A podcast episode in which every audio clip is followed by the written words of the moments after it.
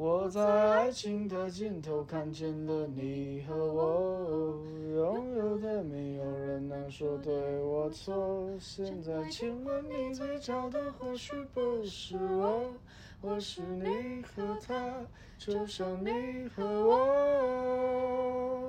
Hello，大家好，我们是老王乐队。您现在收听的是华冈广播电台 FM 八八点五。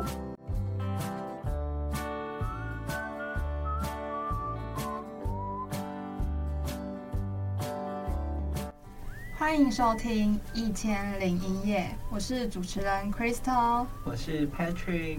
我们节目可以在 First Story、Spotify、Apple Podcast、Google Podcast、Pocket Cast、Sound Player 还有 KKBox 等平台上面收听。只要搜寻华冈电台，就可以听到我们的节目喽。我们的节目是要跟大家分享一些人生的经历跟心灵鸡汤。那么今天我们就是要来跟大家聊聊人生底线这件事。底线哦，我觉得比较像是一个人生的态度吧，或者是让你自己在交友或者是感情或是家庭上面会更了解自己，也可以让对方更了解你，才不会有一些比较没有意义的争吵。嗯，而且也可以让彼此之间都可以好好的去和谐相处。因为如果你没有告诉他你的底线是什么，甚至是你连自己的底线是什么都不知道的话，就很容易吵架。真的，真的。我高中时期有一个老师，他影响我还蛮深的。他说过一句话，他说：“我们每个人的人生，并不是父母的续篇，也不是朋友的番外。你要为了自己而活，你不要都为了别人而活。”所以我觉得人生底线真的很重要。像我那时候高中还有国中，我很喜欢听张韶涵的那首。隐形的翅膀，那首很好听。因为我觉得他的歌词里面写了很多很重要的事情，就是你一旦给自己设定了底线，你清楚了自己的底线在哪里，那你就有一股底气，然后你就无形中又有一股翅膀在帮助你，或是守护你，所以我就觉得蛮值得推荐给大家听听看。那我们先来播一下这首给大家听好。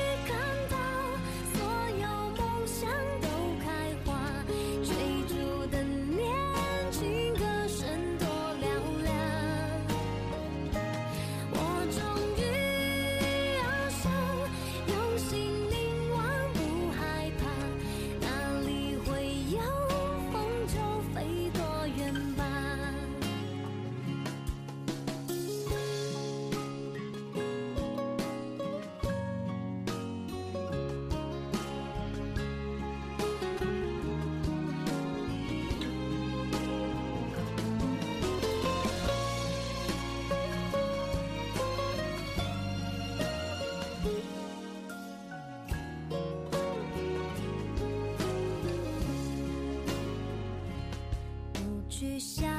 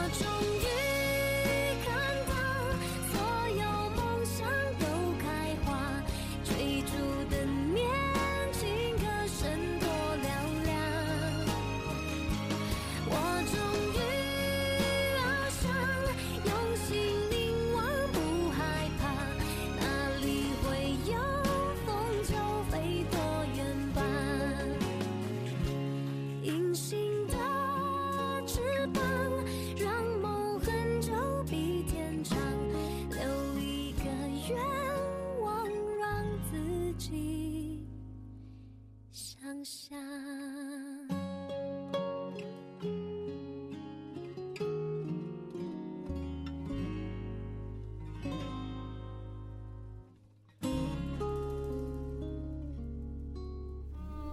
听完我都觉得我有隐形的力量。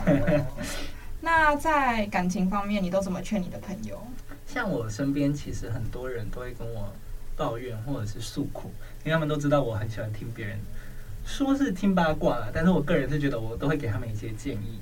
对，所以我那时候有一个朋友，他就是因为他的对象是他的天才，很符合他的外形条件，很喜欢。所以他，我觉得理想型，对，他就有点迷失自己了。然后他有的时候就是会，呃，抱怨说他对象会忽视他，可是他就会自我妥协，嗯，就会觉得哦，他是爱我，他一定是比较爱的那一方。对，我那个朋友是比较喜欢对方，我很明显感受到这一点，所以我就会劝他说，哦，那你一定要让对方知道，你甚至是你自己也要有设定好底线，就是。人就是之所以值得被喜欢，就是你自爱。你要先懂得自爱，再去爱别人，重要，然后才会有人来爱你。那你就要为自己设定底线，告诉自己说，你你的底线在哪里？你别人不能侵犯到你这点。嗯，不然，如果你失去了自己的底线的话，在别人看来，你就是一个软柿子。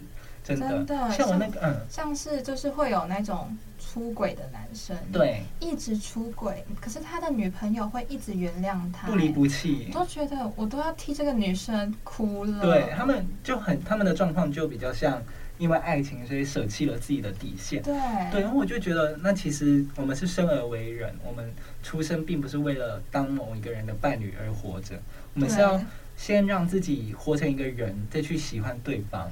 对，所以我觉得底线，都是为了自己。对，所以我那个朋友，我都很常劝他说：“哦，那你要很明确让他知道你的底线在哪里，然后你也要设定好底线。一旦他做了触犯到你底线的事情，就是断绝往来，不然那就不叫底线了。如果他触碰到，然后你还原谅他，那就不叫底线。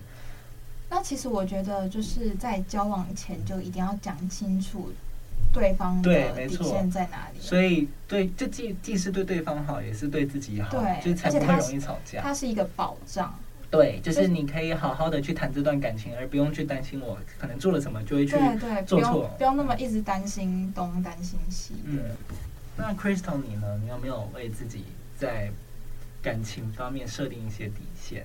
有，我那时候就是要交往前，我都会先讲好说。我有哪一些点是没有办法接受的？就像是我觉得两个人一定要就是坦诚，嗯，就是我觉得不管这件事是好还是坏，都一定要告诉我。对，这才是两个人在一起的意义。对，就其实就其实我好像不太能接受什么善意的谎言这种东西。对啊，因为毕竟。即便说他是善意的谎言，他终究还是个谎言，对，还不如坦白的跟我讲。而且我觉得他只要讲了这个谎之后，他就会一直要讲更多的谎，对，去弥补。对，我觉得这样很不行哎。像我其实小时候我有看过一本故事书，我觉得他写的很好。他说，今天一只鸟它停在树枝上面。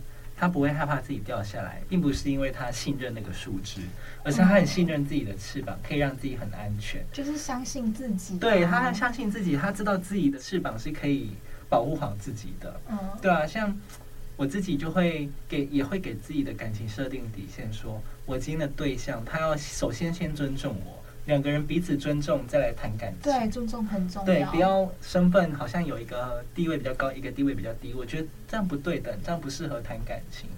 我觉得年纪不是你注不注重这个人的问题。对，也并不是说哦，你今天好像学历比较高，或者是你今天收入比较多，你讲话就比较大声。对对。我觉得两个人在一起就是要互相尊重。对，真的。嗯，那那你呢？你有没有除了希望对方坦诚以外，有没有？在为自己的感情设定其他的底线。有哎、欸，其实我觉得有一个很重要的，就是吵架的时候，你的那个问题一定要当下就解决，对，绝对不能有隔夜仇，不然很容易就会翻旧账。对，对，因为我真的很讨厌，就是对方一直跟我翻旧账。对啊，这样很伤感情。真的，对了，你们不是异地恋吗？对啊，我跟我对象。你们应该很难吵架吧？毕竟你们相处时间就很少啊。哪有情侣不吵架？我们还是会吵，真的假的？还是会小吵。但是就是因为是异地恋，所以我们才更知道，我们两个都知道要当下就把问题解决，不然等他回去他住的地方，然后我我继续待在台北，这样我们两个人见不到面，更没有办法把问题解决，反而更容易分手。对，这样很容易就把问题扩大，而且，而且很容易有人趁虚而入。对，也有可能就是可能。因为毕竟人在难过的时候，一定会想要找人倾诉，那这就就很容易有问题之类的。所以我我跟我对象都是很明确知道说，我们当然大家都一定会吵架，但是我们吵完之后一定会当下就解决问题。其实那时候很好笑，我那时候带我对象去深坑老街，啊，那时候刚好遇到庙会，很吵。然后我我我没有说庙会不好，但是就是真的很吵。然后又路又被堵住，所以我机车绕了很久才出来。然后我自己很烦躁，我自己又有一点路怒症，所以那时候就很烦躁。然后他我们就那时候就有小吵架。然后回来的时候刚好是骑山路，那我那时候就有注意到他在生气，因为他平常骑机车的时候会抱我，我在骑机车他会抱我，但是他那时候生气他就抓后面，很明显就在生气，所以我那时候就要赶快安慰，对我就会赶快把车停在路边，太刚好了，因为那时候是山路，所以旁边会有那种。休息的地方，可以可以看风景的地方，对，我就停，把机车停在旁边，然后就是当下就把问题解决了。因为我们之后，因为也不是说我们这趟行程去完深坑老街之后就没了，我们还会去别的地方。那我当然不希望这个情绪影响到后面。对啊，那其实你看一件小事情我都会注意到，何况是我们今天可能不只是小吵架，我们今天如果是吵了别的事情，然后如果他等一下又要回去了。那我们当然一定要当下解决啊，不然到时候会隔夜，真的不要有隔夜仇。但其实我不是说我朋友都很喜欢跟我讲一些他感情上面的事情嘛，那我就会觉得其实这世界上有两种人，一个是在感情世界里面是随遇而安的那一种，那另外一个就是战战兢兢的那一种。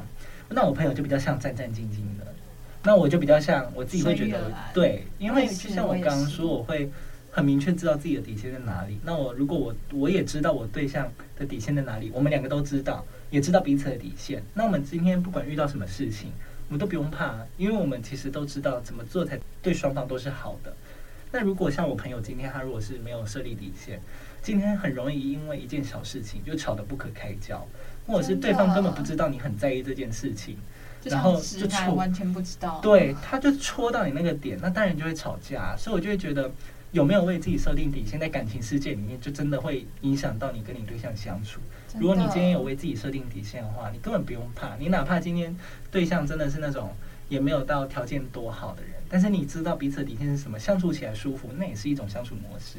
那如果你今天的对象像我说的，他即便是你的天才，那你们如果今天两两个个性不合，或者是底线都不知道是什么，然后很容易吵架，那我觉得还不如不要在一起。真的，真的，所以我就觉得。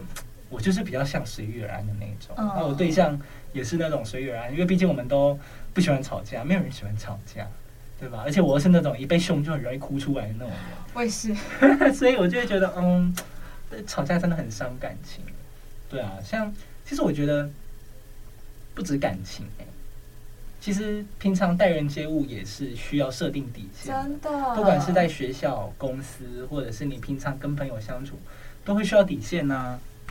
因为我不是说我那个朋友他在感情世界很战战兢兢嘛，所以他有的时候我当然知道他可能不是故意的，可是他就会有意无意把那些情绪带到我跟他的相处之上，这样不行哎。对，那当然我知道他每个人都会有情绪，但是我会觉得，嗯，我今天是来帮你的，我是来听你说话的，那我给了你建议，然后你可以不采纳，但是你至少不要把脾气发在我身上，你要告诉对方说我跟你是朋友关系。但是你不能因为哦，我们好像很亲近，所以你就可以肆无忌惮的把一些情绪丢到我身上。对啊，像我朋友那时候，他只要心情不好就会来跟我说。那如果你今天没有守好自己的底线，或者是你没有知道对方的底线是什么，久而久之，不会有人想要听你说。真的，真的，真的，可能就像我，如果我今天那个朋友我没有跟他说清楚好了，甚至是他不知道。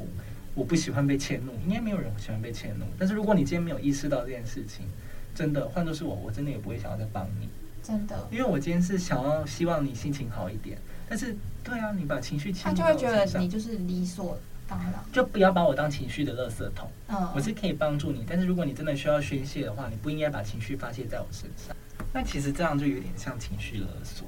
哎、欸，我真的超讨厌会情勒的人，真的。因为我有个朋友，他就是很会情勒，这边简称他为情勒男。嗯，然后情勒男跟我还有另一个男生朋友是很好的一群朋友，就是我们三个人。嗯、然后有时候我跟另一个男生朋友会一起约出去玩，或者是去看电影、吃东西、逛街什么之类的。但是那时候都没有约情热男，因为可能情热男有课，不然就是我们是当天临时有约。对啊。然后他这样就会看到我们发的行动嘛，然后他就会回那个另一个男生，他就说：“都你们自己约哦，都不用找我什么的。”他就会走心哎，然后他就会请了我们说什么：“都你们比较好啊，没有关系啊，少我一个人也没差。”可是本来又不是说什么无时无刻都一定要三个人黏在一起，为什么？对啊，还以为他是我男朋友哎，我超超害怕啊！我就觉得，哎，听起来很像《甄嬛传》里面的那个甄嬛、安陵容跟沈眉庄三个人。可能有的时候，因为像沈眉庄跟甄嬛那时候，他们要去处理一些事情的时候，他可能会顾虑到，可能在他们眼里，安陵容是一个胆小的人，所以他不一定会跟他讲。他们处理完之后，安陵容才知道。那他可能就会在意，可是其实走心。对，那我就会觉得，其实你不一定说我们是朋友，我们就一定要什么事情都团体行动。对啊，因为大家都有各自的事情要忙，而且就像你说的，我们又不是故意不约你，是因为你有可能会这么临时约。对啊，但是说实在，我自己觉得，如果我有这种朋友的话，我可能会慢慢跟他疏远，因为其实这样很耗我的能量，我会内耗自己。对啊，但因为我有跟他讲清楚，嗯，然后他现在就是有比较好，哦、我有跟他讲说，我觉得我可能没办法接受这样，嗯，就是我跟他讲我的底线啊，嗯，然后他也有意识到自己好像真的太夸张了，不要一直情绪勒索，所以他现他现在有比较好。这说这句话是因为他会听 podcast 的关系，哎，我我爱你哦，就好了。那反正我觉得朋友的确就是要相处起来，就是要愉快为主啊。如果你今天一点小事情你就要情绪勒索的话。的确很容易，就是让别人越来越疏远你。那我其实还有一个故事可以跟大家分享，就是因为我是异位性皮肤炎的体质，嗯、所以我的皮肤就是可能稍微碰到就会淤青，嗯，然后我很容易被蚊子叮，所以我的脚它很不漂亮，就是俗称的红豆豆冰。我也是这样，我也有红豆冰。我国中的时候就是比较偏胖，然后胖胖的女生，然后又红豆冰，就是不漂亮。然后那时候就是有被学长嘲笑，学长他们就是会骑脚踏车骑在我后面，或者是在我旁边停下来，然后就嘲笑我说：“你们要不要吃红豆冰？”这样子，好过分啊！然后就觉得很难过。可是因为我是一个很很容易忘掉这些的人，很开朗什么的，然后我就是觉得。那还好，就只是攻击，人身攻击，嗯、我觉得没什么，因为我不太在意什么外表什么之类的。就是他们攻击是他们自己没有素养，对。我现在回想，我觉得哦，我那时候怎么那么的耐受度很高？对啊，我怎么那么厉害？我现在哎，现在心灵超脆弱。长大了之后就渐渐受不了打击。但但因为也是因为这样子，我上那个国中。就是有一段时间，就是有一个同学，他好像不太喜欢我，嗯，然后他本身是有生病，嗯，然后他那时候好像是因为我管教太严，就是因为那时候我是风纪股长，嗯，然后我就是要管那个秩序，这也是要很需要底线的一个工作，对，然后然后他就是中午的时候会很吵。他就是会吵到我们班一直被扣分，嗯，怎么会容忍我们班被扣分？我是风纪股长哎，你当然要做点事，老师会把我叫过去哎，我很害怕，所以我就是有一直在管教他，然后有记他，对我狂记猛记哎，你有看过一个人他正哎三十个正要怎样？就都写他名字就好了。对啊，他一个人就是全班的那个音量啊，然后反正我就是有跟老师反映，嗯，然后最后他在。第八节课的时候，嗯、他就对我骂脏话，骂脏话我就觉得还好，嗯、可是他问候我的家人，哦天哪，天哪，很恐怖！他问候我家人哎，这也是你的底线对不对？我超级没办法接受人家就是骂我的家人，对，你怎么可以问候人家的家人？所以我就是当下我就去跟老师讲，对啊，我觉得我就是没办法接受啊。那很好啊，你年纪没有，就是比很年轻的时候就知道自己的底线。但我觉得我那时候的想法一定不是说什么不能欺负我家人这种。我那时候的想法一定是就说，我受欺负了。没有，就是说我的弟弟、我的妹妹只能我欺负。哦，换作是我，我也我也不会喜欢别人问候我家长。对啊，我觉得问候家人真的很没礼貌，很没教养。对。而且莫名其妙就牵扯到他们干嘛？就是你难道没有别的事情可以讲，就只能问候别人父母？这是我最不能接受的事啊。那 Patrick 你呢？像我觉得国中呢和高中的时候都是人最叛逆的时候，所以可能师长也会的确管教力度会比较大一点。嗯，但是我会觉得这并不是说你可以肆意去打压学生的一个理由。像我国中的时候，那个班导我觉得没有很好，他没有言传身教，他那时候在。可能的确，我今天做错了一件事情，但是他就会莫名其妙带到我家人，他就会说：“你妈妈在家里就是这样教你的吗？”之类的。我就想说啊、呃，我只是考试成绩没有那么漂亮而已，那你为什么要带到我家长？我前面几次我觉得还好，但是之后我就越来越想，越越觉得不对劲。我就觉得，嗯，凭什么可以去问候我家人？所以我在其中应该说最后一次，因为也只有就那次就是最后一次，因为我有反抗，然后。老师可能也有意识到自己的错，所以他之后就没有再做一样事情。因为这个老师不只针对我会这样，他对别的学生也会这样。然后我那时候反抗的时候，我就是直接站起来跟老师说：“老师，你可以骂我没关系，但是你为什么要骂我妈妈之类的？”然后他可能当下觉得面子过不去，他还有生气。可是他冷静过后，下课就有叫我过去。但我现在想起来，可能是他怕我去跟教务主任讲之类的。但是我。当然了，我不管他心里是怎么想的，但是他有做出改变就好。他之后就没有再做出类似的事情，不只是对我这样，他对别人也是这样。那他有跟你道歉吗？有，他那时候叫我过去，就是跟我道歉说，老师刚刚上课的时候讲话有点过分，不好意思，我都没有，我说可能我没有意识到这件事情之类的。那当然，我可能会觉得，哦，那既然老师都道歉，那我也没有必要再去一直计较下去。哎，讲到老师比较不公平这件事，嗯，我。的家人也有经历过这件事。嗯、我的妹妹，她国小的时候就是很爱跟男生一起玩。嗯，然后呢，有一次她就是被男生攻击到重要部位。天哪，很痛。小小时候受的伤很容易造成。对，而且她那时候才小一。嗯，然后她那时候就是一直哭，一直哭嘛。然后后来老师也知道，就是她的班导也知道了。然后他们老师就是好像也没有去了解事情的来龙去脉，嗯、然后他就直接跟我妹说：“你这么爱跟男生玩，现在受伤了吧？你活该。”他讲你活该，啊、那个老师真的讲你活该。这样怎么还能为人师表啊？超过分的哎！然后我妈妈知道这件事之后，她很生气，她下班之后直接去找那个老师理论。就是我会觉得，如果我们是在这种环境上面长大的话，我们长大之后。没有去调试过来，那我们可能心里面的想法就会跟小时候一样，会觉得，呃，我为什么要有底线？我就是为了别的事情而活。我们没有想到会要为自己而活，因为我们小时候告诉我们的就是，哦，我们今天可能就是要成绩好看，或者是我们今天就是要比别人还要厉害，但是逐渐失去那个自我。哦，对，那就当然理所当然就不会再为自己设立底线啦，因为有可能会觉得，哦，如果我今天为自己设立了底线，然后。如果别人触碰到了，我就起来反抗的话，会不会就不是乖小孩了？真的。对，因为其实很容易。我当然知道，可能是因为年代不同的关系。可是可能在我们爸爸妈妈那一辈，他们是不喜欢小朋友，就是太有自己的想法。对对，这么有想法。对，那如果我今天从小就没有意识到说我要为了自己而设立底线，那如果他们触碰到我就要反抗的话，那我长大当然也不会有这种想法。像我。会意识到底线这件事情很重要，有一个很重要的契机点。什么契机？就是我一个朋友，他怎么了？嗯，比较难过一点的故事，是他，啊、嗯，他放弃了自己的生命。就是国中的朋友，但也没有到很熟，但是我们就是有在一起玩过，因为同一个补习班。有感情哦。对，然后他那时候就是被霸凌。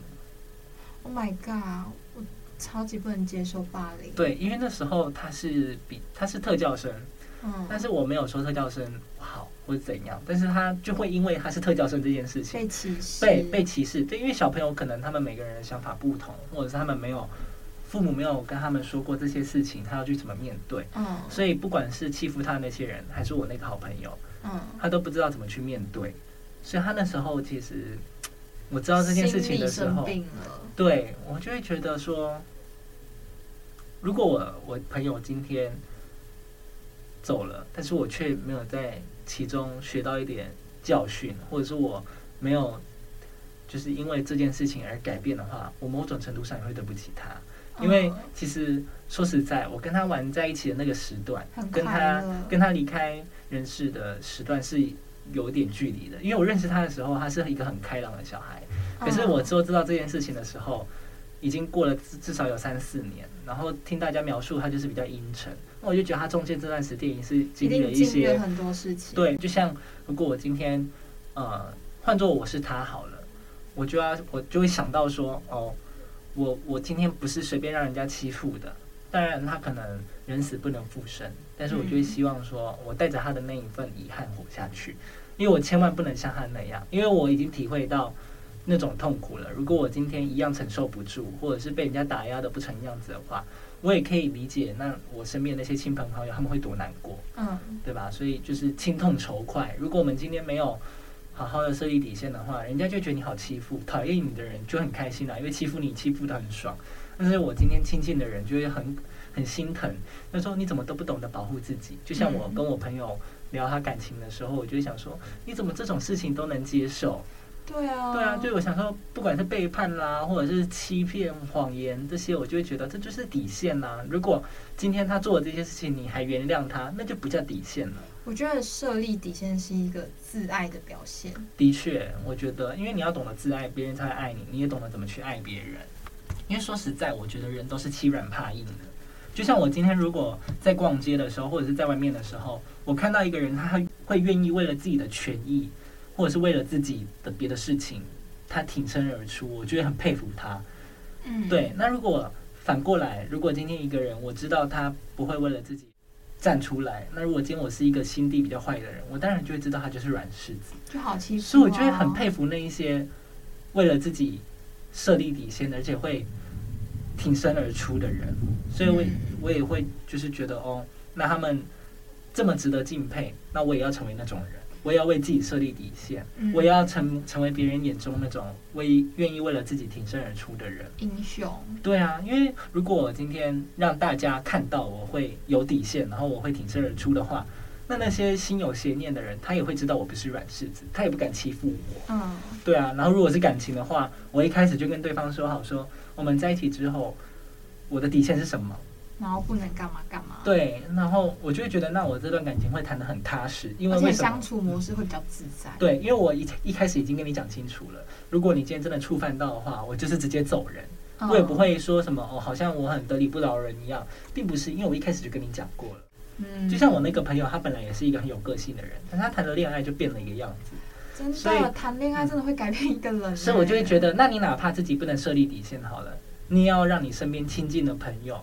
能够时时提醒你，而且你你要去接纳别人的意见。你自己受伤，你的家人、你的朋友也会难过啊。对啊，就像我朋友那时候，他打来跟我哭诉的时候，我也差点哭出来，都要跟他一起哭了。对，但是自就是因为我那时候很难过，所以他之后跟我说他原谅他的时候，我当下真的很想要把他给推到海里面。Oh my god！如果是我，我会我也会想要打他。我就想说啊，那我之前陪你一起哭是在哭什么的？眼泪都是假的。对啊，就想说我反而还比你有底线，就是。你你之前哭的那么严重，我还以为你们会离开了，结果没有。那你看我都有这种想法了，他的对象会怎么想？他的对象就会想说：哦，我都做出这种事情，没关系，他都不理解我。对，你就成为人家眼中的软柿子了，不要变成软柿子。真的，真的，我觉得不要让人家觉得你好欺负，你要为自己设立底线。OK，那我们回到我们这一集的主题，希望能透过我们的经历来让大家知道设立底线的重要性，无论是在感情方面，还是友情方面，又或者是在家庭方面。最后也祝福我们听众朋友都能够像《隐形的翅膀》歌词里面写的一样，都能够飞得更远。我们今天的节目就到这边结束喽，我是 Crystal，我是 Patrick，一千零一夜，我们下次再见，拜拜。